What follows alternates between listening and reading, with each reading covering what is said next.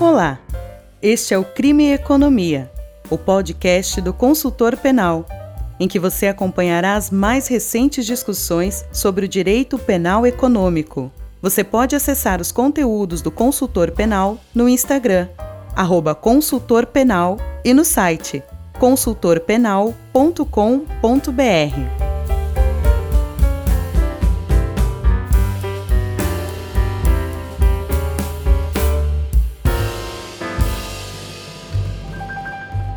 Olá, este é o Crime e Economia, um podcast do consultor penal. Meu nome é Luiz Eduardo. O meu é Luiz Neto.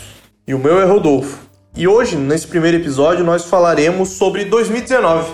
Sim, nós faremos uma retrospectiva dos grandes casos, dos casos emblemáticos a respeito que envolvam crime e economia.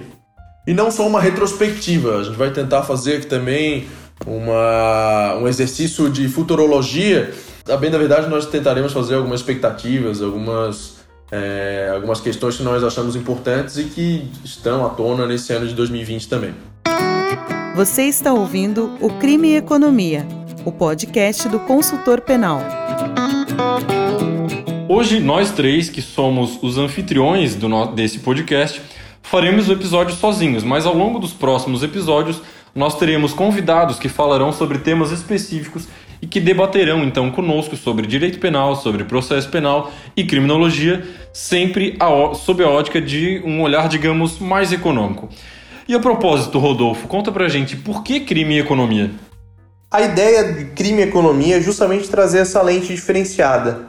Então nós vamos falar muito sobre direito penal econômico, nós vamos falar sobre análise econômica do direito, falaremos sobre teoria econômica do crime, microeconomia, macroeconomia, tudo para trazer essa lente econômica para dentro desses temas que nós sempre a, acabamos vendo de, um, de uma ótica purista, só do direito penal, só do processo penal, só da criminologia, e para trazer esses novos conceitos que podem ser perfeitamente aplicados.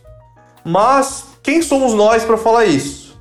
Quais as nossas credenciais, aliás, para que nós possamos falar disso? Então vamos nos apresentar rapidamente. Meu nome é Rodolfo Macedo Prado, eu sou advogado, atuante na área do direito penal econômico, sou mestrando pela Univale com dupla titulação pela Delaware Law School, trato de temas é, de anticorrupção e whistleblowing e outros temas que nós vamos trabalhar aqui no nosso podcast mais para frente. Sou especialista em Direito Penal Econômico pela Universidade de Coimbra e sou bacharel em Direito pela UFSC onde me formei junto com o Luiz Eduardo e o Luiz Neto. Bom, o meu nome é Luiz Irapuã Campelo Bessa Neto, o nome é um pouquinho grande.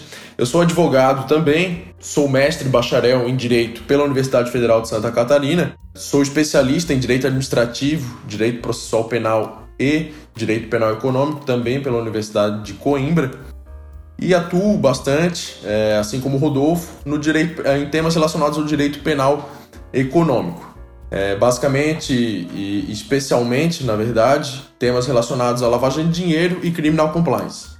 Bom, meu nome é Luiz Eduardo Dias Cardoso, o Rodolfo é o cara do whistleblowing, o Neto é o cara do compliance e eu sou o cara da perda largada. Se você não sabe o que é isso, abra o Código Penal agora, vá lá no artigo 91A e você vai ver o que é o perda largada, qual é o tema que eu pesquiso eu sou doutorando, mestre e bacharel em Direito na UFSC, me formei junto com o Rodolfo e o Neto. Sou especialista também pela Associação Brasileira de Direito Constitucional e pela Univale. Trabalho também com Direito Penal Empresarial. Basicamente, então, esses são os hosts desse podcast, o Rodolfo, o Neto e eu, o Luiz Eduardo. E a gente vai começar então essa retrospectiva de 2019 com o Neto falando um pouco sobre a definição pelo STF da competência da Justiça Eleitoral. Esse julgamento acerca da competência da Justiça Eleitoral, ele foi concluído então em março de 2019 e tinha como relator o ministro Marco Aurélio. Foi uma decisão tomada lá no inquérito 4435 e basicamente é, ficou é, decidido por seis votos a cinco, né, apertada maioria, de que os crimes é, comuns conexos relacionados aos crimes eleitorais seriam sim de competência para processo de julgamento da Justiça Eleitoral. E por que, que esse tema foi tão debatido, tão discutido e tido por membros da Força Tarefa da Lava Jato, sobretudo, tão importante e uma definição até que a época se chamou seria uma definição dos próximos passos da Operação Lava Jato. Porque basicamente a partir ali do mensalão e da mudança de também é, entendimento do Tribunal Superior Eleitoral dispondo que o crime que até então não era na verdade bem um crime, o crime de caixa 2 eleitoral passaria a ser punido por meio da falsidade ideológica eleitoral, tipo previsto lá no artigo 350 do Código Eleitoral. E em decorrência disso, até porque haveria uma facilidade maior de punição pelo suposto crime de caixa 2 do que eventual corrupção, por exemplo, ou peculato, essa, essa utilização, especialmente pela Justiça Federal, para alcançar esses, esses, esses agentes políticos, principalmente, se deu justamente pela utilização deste delito, que era um delito, então, é, relacionado de competência de processo de julgamento da Justiça Eleitoral. Se definiu, portanto, que por meio desse julgamento, que na verdade é, esses crimes como lavagem de dinheiro, corrupção, peculato, todos eles que estivessem de alguma maneira relacionados aos crimes de competência da Justiça Eleitoral seriam de processo de julgamento da Justiça Especializada, tendo em vista próprio, o próprio texto constitucional, né, o Código de Processo Penal e também o Código Eleitoral, que lá prevê é, expressamente a competência da Justiça Eleitoral para esses delitos. Eu acho interessante comentar, Neto, que essa questão da competência da Justiça Eleitoral foi objeto de um dos três projetos de lei que se originaram do pacote anticrime proposto pelo governo federal no começo do ano passado, no começo de 2019. Por quê? Queres explicar para a gente qual é o objeto dessa, dessa polêmica e por qual motivo isso foi objeto do pacote anticrime? Bom, esse é um, um, um ponto bastante interessante a se destacar, Luiz Eduardo. É, lá no início, quando foi, foi apresentado o, o projeto anticrime, havia a, a previsão né, de uma lei ordinária em que fosse alterado, então, o Código Eleitoral para que os crimes comuns conexos aos crimes eleitorais fossem julgados pelas, pela justiça é, comum e não pela justiça especializada eleitoral. Né?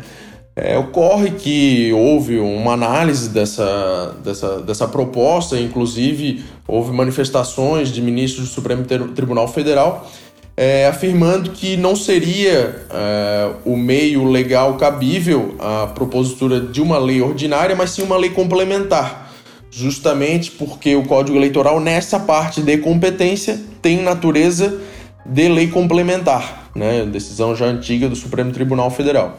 Esse, essa, essa proposta, então, ela foi cindida e justamente por essa cisão que o, pacote, o núcleo duro, digamos assim, do pacote acabou seguindo, e essa parte relacionada à competência da Justiça Eleitoral ficou um pouco apagada e um pouco esquecida, não tendo sido até hoje, então, votada e eventualmente sancionada pelo presidente da República. Então, um outro tema que que foi relevante, mas não só isso, chocou a comunidade jurídica até certo ponto, foi o julgamento pelo STF do habeas corpus número 166373, que gerou uma nova tese, tese ainda que nós não conhecemos a, a redação final, porque o Supremo Tribunal Federal ainda não publicou seu acórdão, no qual ficou decidido a ordem das alegações finais quando há delatores, ou seja, aqueles que firmaram o termo de colaboração premiado. Entendeu o Supremo Tribunal Federal, por 7 a 4, na definição de tese, que aquele réu que delata, ele deve apresentar as alegações finais dele antes dos réus delatados. O habeas corpus ele foi impetrado pelo ex-gerente de empreendimentos da Petrobras, Márcio de Almeida Ferreira, em uma das ações penais oriundas da Operação Lava Jato. A tese do habeas corpus era justamente que ele, enquanto delatado, teve que cumprir o mesmo prazo de quem o delatou. O relator, ministro Edson Fachin, disse que não havia qualquer ilegalidade em relação a isso, porque o Código de Processo Penal não possui previsão que diferencie delatores e delatados. Assim, os delatados deveriam apresentar junto com os delatores sem qualquer prejuízo. Ocorre que o ministro Alexandre de Moraes acabou por abrir a divergência, dizendo que ao se formular que o delatado deve apresentar suas alegações finais junto com quem o delatou, aí ele acaba por ter a sua defesa cerceada, uma vez que ele tem o direito, enquanto defesa, de conhecer todos os termos das acusações que lhe são imputadas. E ao ter que apresentar no mesmo prazo, ele ficaria sem uma parte dessa acusação que viria do delator. Esse voto divergente acabou sendo vencedor. Ainda, como eu disse, ainda não há até a gravação desse podcast a publicação do acordo onde vai ficar definida a tese, que é onde nós saberemos qual situação que ocorrerá. Pode ocorrer de os delatores terem que cumprir o mesmo prazo da acusação, funcionando como uma espécie de assistente de acusação, ou se haverá um novo prazo, ou seja, que haverá três fases das alegações finais. A primeira da acusação e assistente de acusação, depois réus delatores e, por fim, delatados. Então nós temos que esperar o Supremo Tribunal definir os termos do acórdão, definir a tese propriamente dita. No julgamento que foi público e todos tiveram acesso, a definição de tese foi 7 a 4, mas o habeas corpus em si foi 6 a 5, porque a ministra Carmen Lúcia, por mais que tenha acompanhado a divergência em relação à tese, ela acabou por denegar a ordem do habeas corpus, porque no caso concreto, o ex-gerente da Petrobras acabou apresentando suas alegações finais depois de quem o delatou. Então que não haveria o dito prejuízo que causou a impetração. Então nós também saberemos com habeas corpus, com o acordo nesse habeas corpus, se haverá modulação. Qual é, que processos irão atingir, se vai atingir todos desde sempre, se vai partir uma data, se alguns processos ficarão de fora. Isso aí, o acórdão que será publicado pelo STF vai ter que nos dizer. Então esse foi um tema bem relevante, acabou chocando porque não se falava muito disso, especialmente com processos emblemáticos como os do ex-presidente Lula, e de repente o Supremo Tribunal Federal coloca em julgamento um habeas corpus que pode acabar afetando a operação Lava Jato como um todo. Luiz, tens alguma coisa para falar sobre isso? Tenho. Duas coisas, basicamente. Primeiro que eu não sei, confesso se eu concordo contigo, Rodolfo, quanto ao acerto do STF nesse caso. Mas a segunda coisa que eu gostaria de colocar com mais ênfase é como um novo paradigma no processo penal e no direito penal podem trazer desafios aos operadores do direito, né? principalmente em âmbito jurisprudencial. Porque essa questão da colaboração premiada surgiu ali junto com a lei da, das organizações criminosas.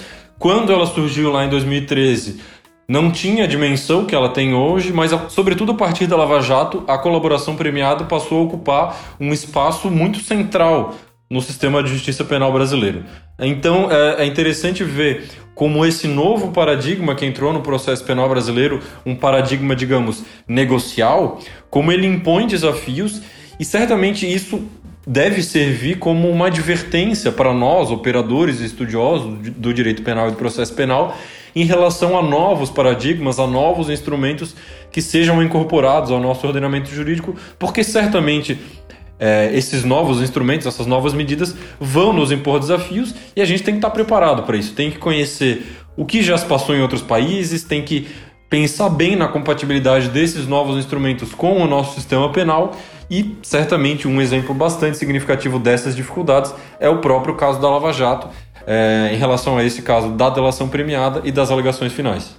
É, a minha opinião em relação à decisão da STF é que ela foi errada a ideia de se ter um o delatado, o delator, na verdade, em alguns votos ele é citado como se fosse uma testemunha de acusação, em outros ele é citado como se fosse um assistente de acusação, e isso não é verdade. Por mais que ele tenha delatado outras pessoas, ele é defesa. E é defesa porque ele continua tendo é, prerrogativas próprias da defesa, de levantar prescrição, de levantar nulidades, de combater é, eventuais vícios que tenham ocorrido durante a instrução. Isso não é retirado do delator. O delator é retirado sim o direito de permanecer em silêncio, ele renuncia ao direito de não se autoincriminar, entre outras situações, às vezes o direito até de recorrer, mas ele continua com direitos próprios da defesa. Ele é defesa. Testemunha de acusação sequer apresenta alegações finais. Então isso aí já não caberia. Agora, como assistente de acusação, também não, porque ele continua sendo defesa. Quem é assistente de acusação não acaba sendo condenado. Então, existem esse tipo de situações.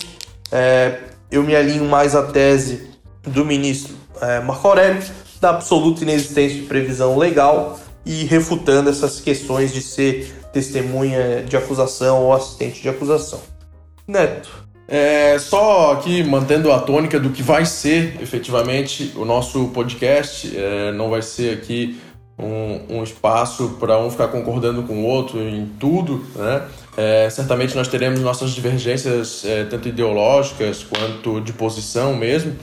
E puxando um pouco já aqui do que estava falando o Rodolfo, eu discordo um pouquinho no, com relação a essa questão da delação premiada e do delator, figura do delator, efetivamente, por mais que ele seja defesa e tenha tais direitos, ele no seu papel processual ele tem quase que uma obrigação em decorrência do seu, do seu, do seu acordo, do seu contrato, sob pena de eventual rescisão, de que ele corrobore, que ele confirme e que ele traga elementos, né, ao ver do Ministério Público, para a condenação daquele que ele delatou.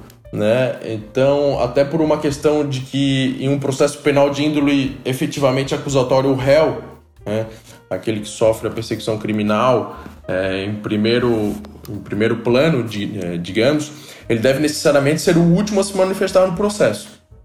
É, e justamente por essa, por essa figura, de, de, por essa possibilidade, por essa necessidade de ele conseguir rebater todos os pontos que são levantados contra ele, é, eu vejo que surge então essa, essa a, a, a, tese em si ela é sim bastante sólida e até com relação à falta de legislação prevendo isso, nós temos inúmeros casos é, já do Supremo Tribunal Federal com relação a essa figura do réu como a necessidade de se manifestar por último do processo, até inclusive antes da, da alteração do Código de Processo Penal de em 2008, em que havia lá a figura do interrogatório anteriormente, inclusive a oitiva das testemunhas de acusação, de defesa, já entendi os tribunais superiores de que essa, essa, essa configuração do Código Penal lá de 41 não se coadunava com a Constituição Federal e com os direitos e garantias do réu processado efetivamente. E para fechar essa situação, na verdade, para um lado ou para o outro,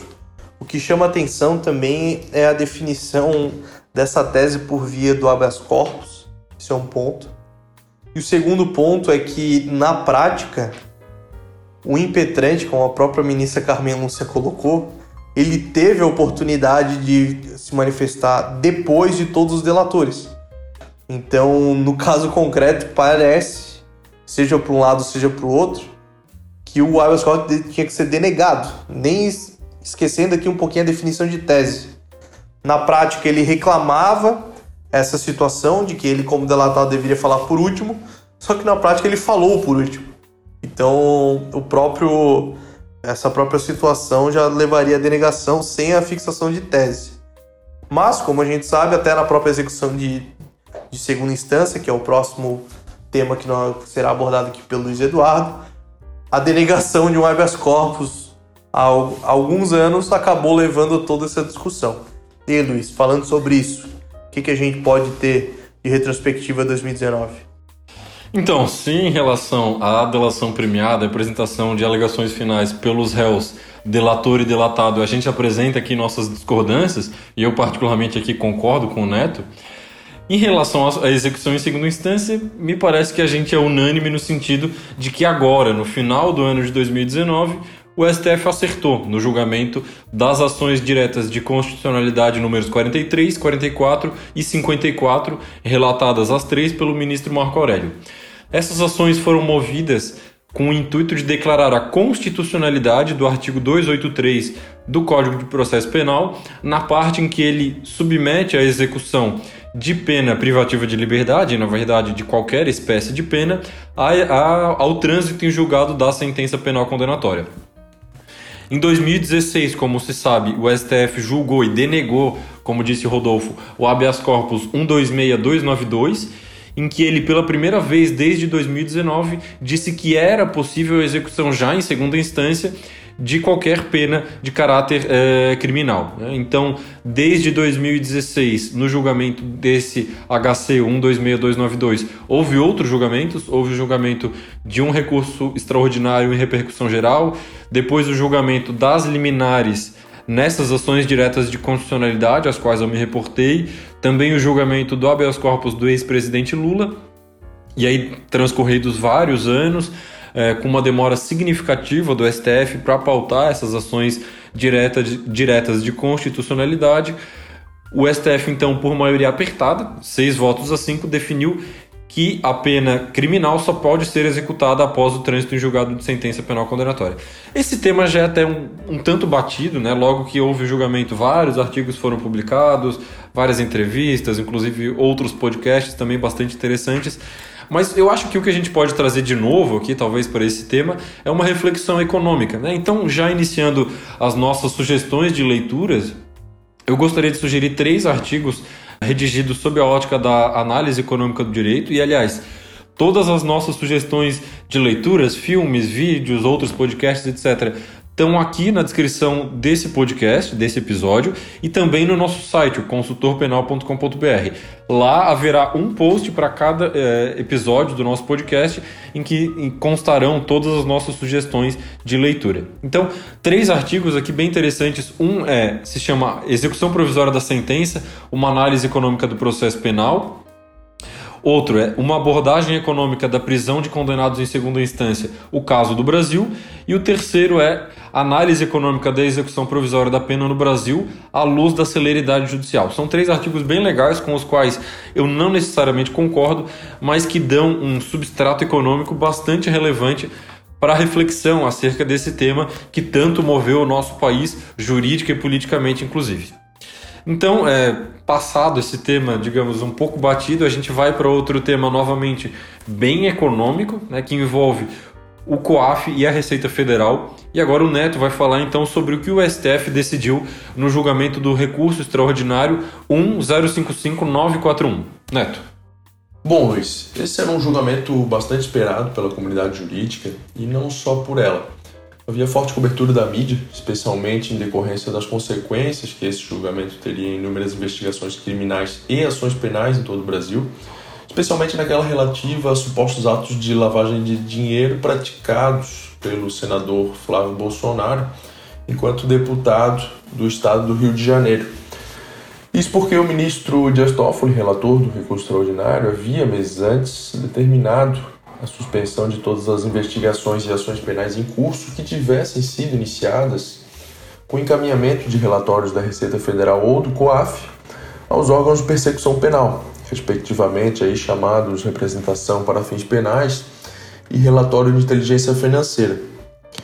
Tais documentos, como se sabe, de cunho administrativo, possuem em seu corpo é, dados sigilosos dos cidadãos, né, devendo é, para esse intercâmbio com os órgãos de persecução penal, e aqui já destacando é, a minha particular divergência com a decisão do Supremo, é haver, haver autorização do Poder Judiciário, por ser ato a ele reservado constitucionalmente, né, porque tendo em vista que infringe direitos dos cidadãos como a intimidade, vida privada, entre outros. E o que se discutiu efetivamente nesse recurso extraordinário número 1.055.841 de relatoria do ministro Dias Toffoli? Ora, inicialmente, a bem da verdade, a matéria se restringia à possibilidade de a Receita Federal fazer este intercâmbio diretamente com os órgãos de persecução penal. O STJ, aliás, tinha posição no sentido de que era necessária a autorização do Poder Judiciário para o encaminhamento destes dados pela Receita. Aliás, o recurso extraordinário não dizia respeito ao COAF, mas tão somente da possibilidade ou não de intercâmbio pela Receita Federal. Acabou que os ministros entenderam por uma maior abrangência do recurso, incluindo também a figura do COAF neste julgamento. É, e aqui é importante nós destacarmos que a, a, discussão travada não diz respeito à possibilidade de a Receita Federal e o COAF obterem dados sigilosos sem autorização judicial. Esse é o ponto a ser destacado, né, a meu ver. Tal questão, bem da verdade, já estava consolidada desde o ano de 2016, lá com o julgamento do recurso extraordinário número 601.314, oportunidade que se entendeu pela constitucionalidade do artigo 6 da Lei Complementar 105 de 2001, que dispõe sobre a possibilidade de a Receita Federal, quando existente procedimento administrativo instaurado, requisitar informações sigilosas dos contribuintes das instituições financeiras. Não, né? aqui a temática era outra era se, após obtidos esses dados sigilosos pelos órgãos administrativos e eventualmente constatado algum indício de crime, especialmente ali relacionados à ordem tributária, lavagem de dinheiro, entre outros, poderia o órgão administrativo né, encaminhar sem autorização judicial esses dados sigilosos aos órgãos de persecução penal. Ou se haveria necessidade de autorização do Poder Judiciário para tanto, que, a meu ver, é assim o caminho correto a ser seguido. Né? Este, portanto, era o cerne da discussão. Bom, e o que decidiu o Supremo? Por maioria, entenderam os ministros que é constitucional o compartilhamento dos relatórios do COAF e da Receita com os órgãos de perseguição penal para fins criminais, devendo então somente ser resguardado o sigilo das informações. Né? Aí uma, uma cadeia de sigilo, segundo alguns ministros apontam, né? então não haveria propriamente uma quebra do sigilo e da vida, da intimidade, da vida privada dos cidadãos, o que é um pouco discurso é, discurso ao vento, como se diz. Né? Essa foi a tese de repercussão geral fixada, então. É importante apenas ressaltar ainda é que o caminho inverso não é possível, né? como bem afirmado no voto do ministro Luiz Roberto Barroso, ou seja, a solicitação pelos órgãos de persecução penal, a Receita ou ao COAF, de dados sigilosos, sem autorização do Poder Judicial, Poder Judiciário, né, promovendo aí verdadeira devassa na vida privada de alvos geralmente pré-determinados, como ocorreu com ocupantes de altos cargos da República recentemente, inclusive ministros do Supremo.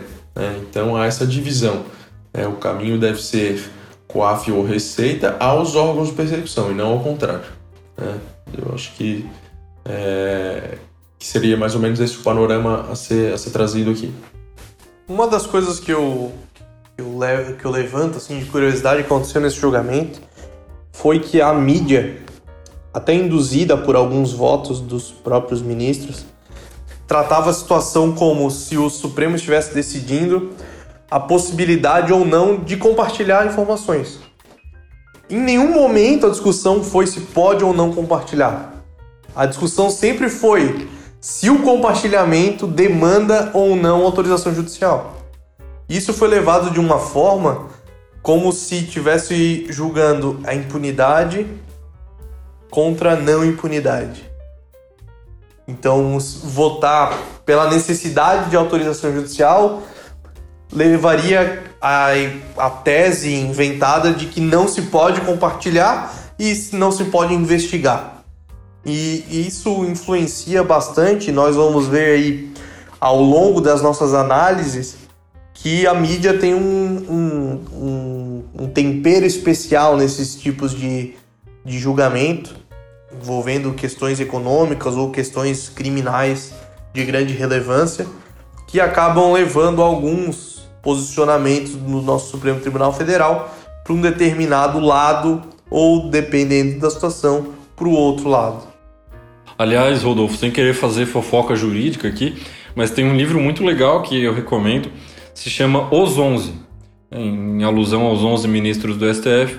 O livro é do Felipe Recondo, jornalista do Jota, site jurídico é, bastante relevante, e é interessante para entender como e por que cada ministro tem determinadas visões, particularmente em relação ao direito penal, que a gente sabe que mexe com paixões, mexe, mexe com a mídia, é, chama muito a atenção da sociedade e, sobretudo, nos últimos anos. Essa não é uma tônica que acompanha toda a história do STF, é algo que marca, sobretudo, os últimos anos da história da, da nossa Suprema Corte.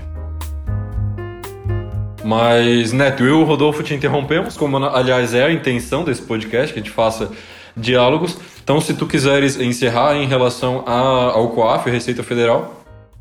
Não, exatamente. É, essa tônica que foi dada, como falou o Rodolfo, essa tônica que foi dada é, pela mídia, especialmente, com relação a esse julgamento, né? É, não havia nada aqui no sentido de que não se pudesse compartilhar esses, esses dados, esses relatórios, essas informações com os órgãos de perseguição criminal, mas tão somente que houvesse aí uma passagem pelo Poder Judiciário, né? Poder Judiciário como garantidor aí dos direitos e garantias fundamentais dos cidadãos.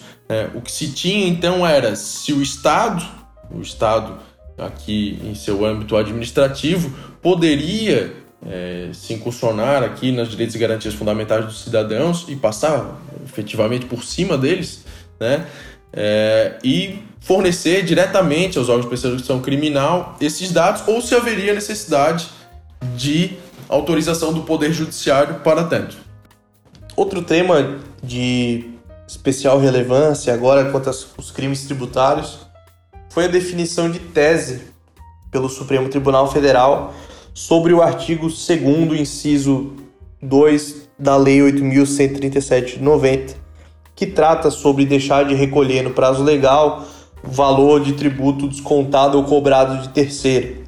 É o famoso ICMS declarado e não pago. Embora não se aplique só ao ICMS, se aplica também ao IPI, mas ficou famoso pelo ICMS, que é o tal do declarado não pago, ou seja, a o contribuinte, o responsável, ele faz a declaração perfeita, diz quanto deve, gera guia, mas acaba não pagando.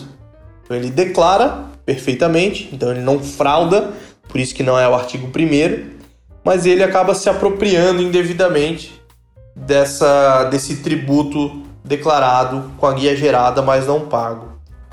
É, por principalmente nessa última década, houve uma grande discussão. No Superior Tribunal de Justiça havia o um entendimento da quinta turma dizendo que pouco importa a espécie de ICMS, seja ele próprio, seja de distribuição tributária, aquele que deixa de recolher no prazo legal, ele comete o crime. Enquanto isso, a sexta turma, que no começo era por maioria e no final da discussão já estava em forma unânime, decidia que havia diferença.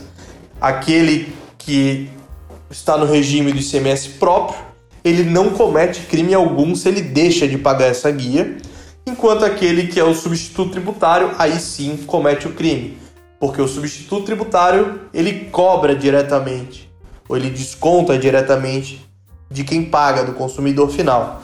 Já o quem está no ICMS próprio, não. O ICMS está na base de de cálculo de custo como qualquer outro custo determinado do produto. O Superior Tribunal de Justiça, num, num recurso repetitivo, acabou definindo a tese que era crime, pouco importando a, a modalidade. Acabou essa discussão indo ao Supremo Tribunal Federal.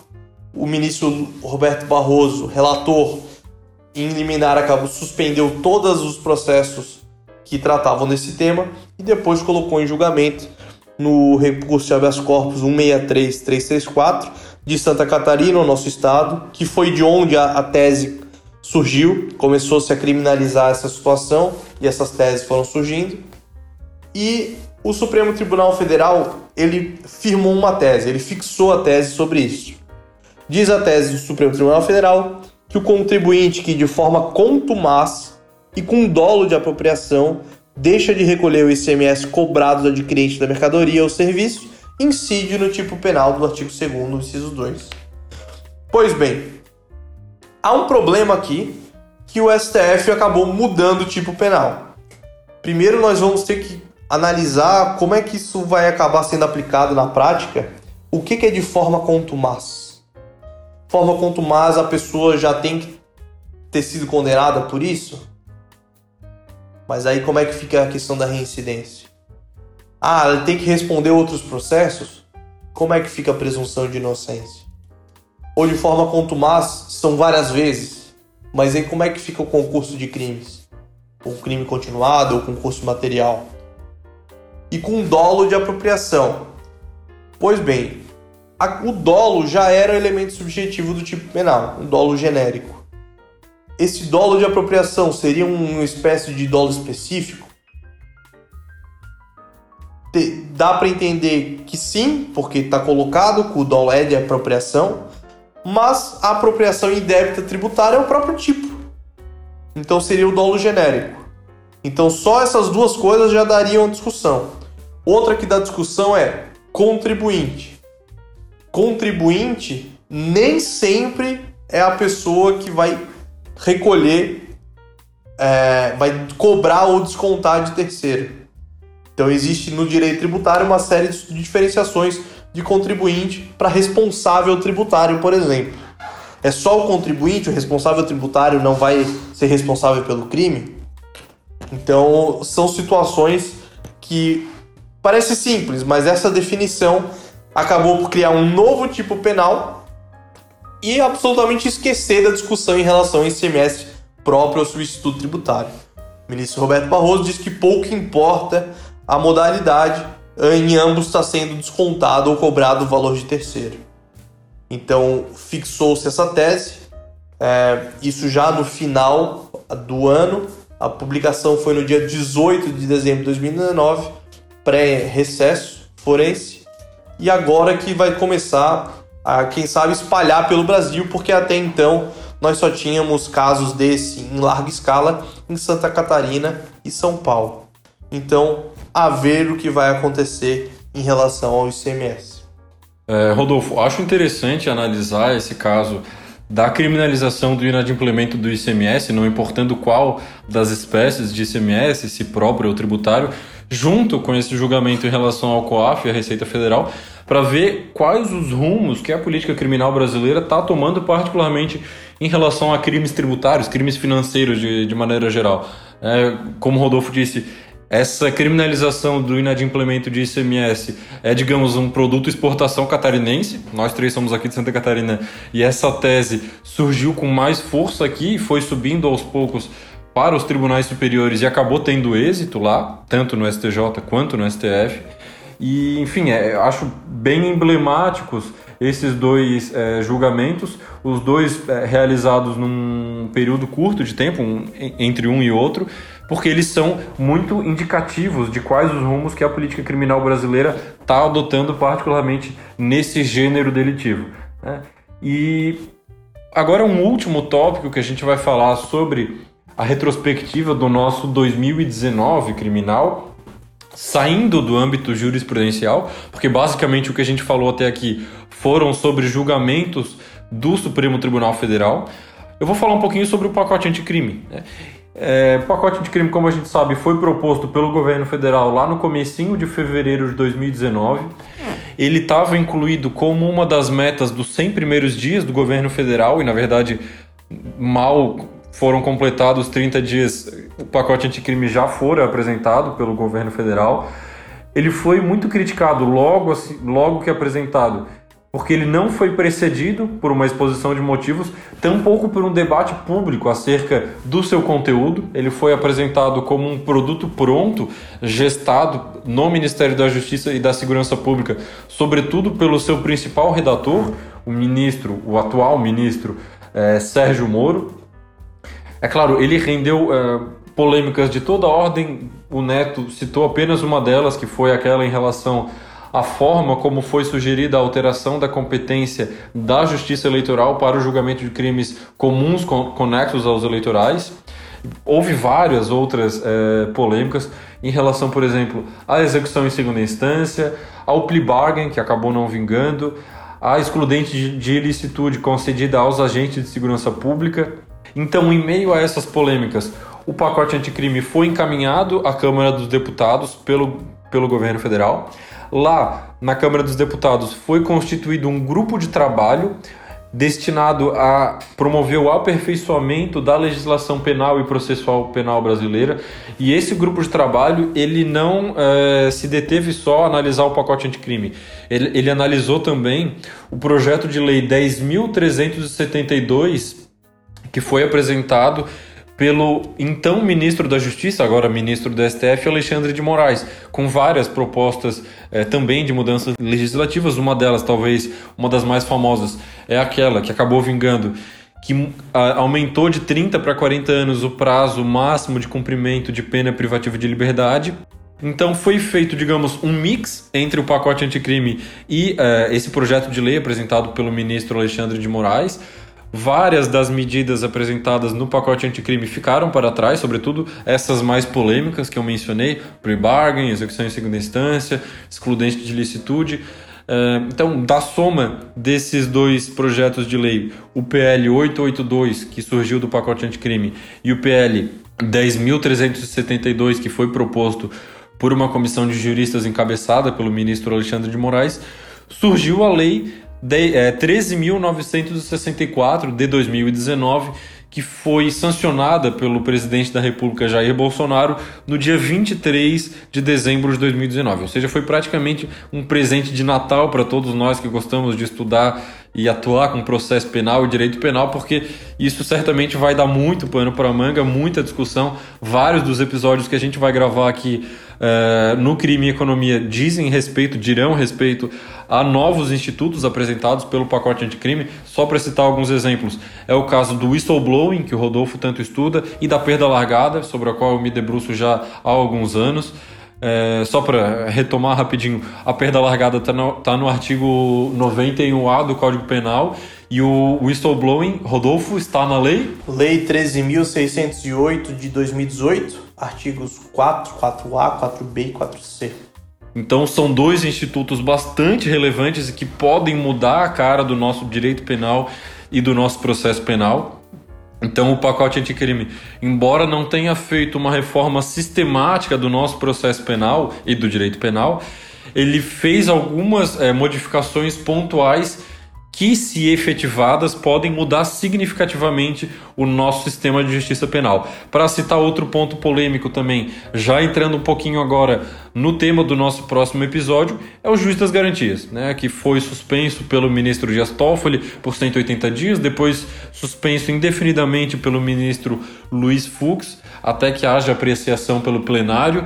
Então, é, o pacote anticrime realmente promete mudar o nosso sistema de justiça penal e só para retomar, agora já encaminhando o nosso episódio aqui para o final, para retomar uma, uma apreciação agora mais global, mais macro, desse 2019 criminal do Supremo Tribunal Federal, é interessante aludir a um artigo que o ministro Luiz Roberto Barroso publicou no Conjur. O artigo se chama O Supremo Tribunal Federal ainda no olho do furacão.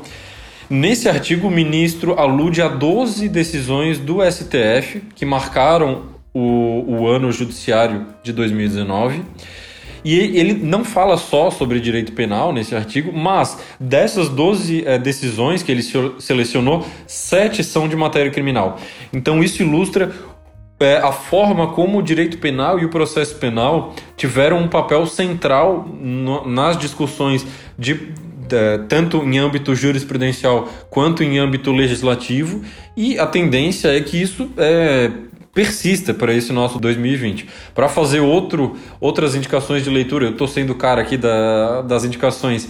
Tem dois estudos muito legais da FGV Direito Rio. Um se chama A Realidade do Supremo Criminal e outro se chama O Supremo Tribunal Criminal, o Supremo em 2017. São estudos que retratam bem a forma digamos, inédita e cada vez mais conturbada como o Supremo Tribunal Federal tem lidado com esses temas afetos a direito e processo penal. Então a gente vai encerrando por aqui a nossa retrospectiva de, de 2019. A gente tratou aqui, sobretudo, de seis temas que a gente julgou serem os mais importantes.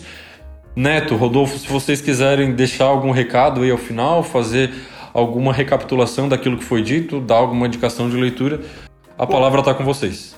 Bom, a gente logicamente sugere e espera que todos sigam e ouçam aqui os debates que nós vamos promover. Como o Luiz bem, bem traçou, bem, bem comentou, é, o pacote anticrime certamente vai ser a tônica nesse ano. Né? Nós temos alguns outros fatores que devem influenciar substancialmente nas decisões que tratam de processo penal, de direito penal no Supremo Tribunal Federal tendo em vista a, a mudança na, na presidência do Supremo Tribunal Federal neste ano, né, é, muito provavelmente é, assume o hoje vice-ministro Luiz Fux, né, a tendência pela tradição de escolha do Supremo é de que o vice agora seja então o presidente da Suprema Corte, e também a aposentadoria compulsória do ministro Celso de Mello, né, que tem sido aí um dos é o decano e tem sido um dos ministros mais fervorosos no tocante aos direitos e garantias, à proteção dos direitos e garantias constitucionais dos cidadãos. E sua aposentadoria, então, é, vamos ver, logicamente, temos são cenas para os próximos capítulos, né? Mas certamente vai dar uma, uma, uma nova tônica ao Supremo Tribunal Federal. Além disso, um recado final para nos seguir nas redes sociais, nos perfis na, no Instagram, arroba consultor penal, nosso site consultorpenal.com.br, onde também estarão os episódios, os links, os nossos artigos e também aqui os nossos livros. Os livros, os dois que lançamos juntos, Novos Instrumentos de Prevenção e Enfrentamento à Delinquência Econômica, Compliance Perda Largada e Whistleblowing, e As Ciências Criminais no Século XXI, Novas Tendências do Direito Penal, Processo Penal e Criminologia, ambos lançados pela Hábitos Editora. Então, por favor, para quem gostou e quer nos acompanhar nesse podcast, que esse foi o primeiro episódio, nosso episódio piloto, então, por favor, também clique em seguir no tanto Spotify e nas outras plataformas, que nós queremos produzir um produto diferenciado de qualidade para falar sobre crime e economia. É isso, pessoal.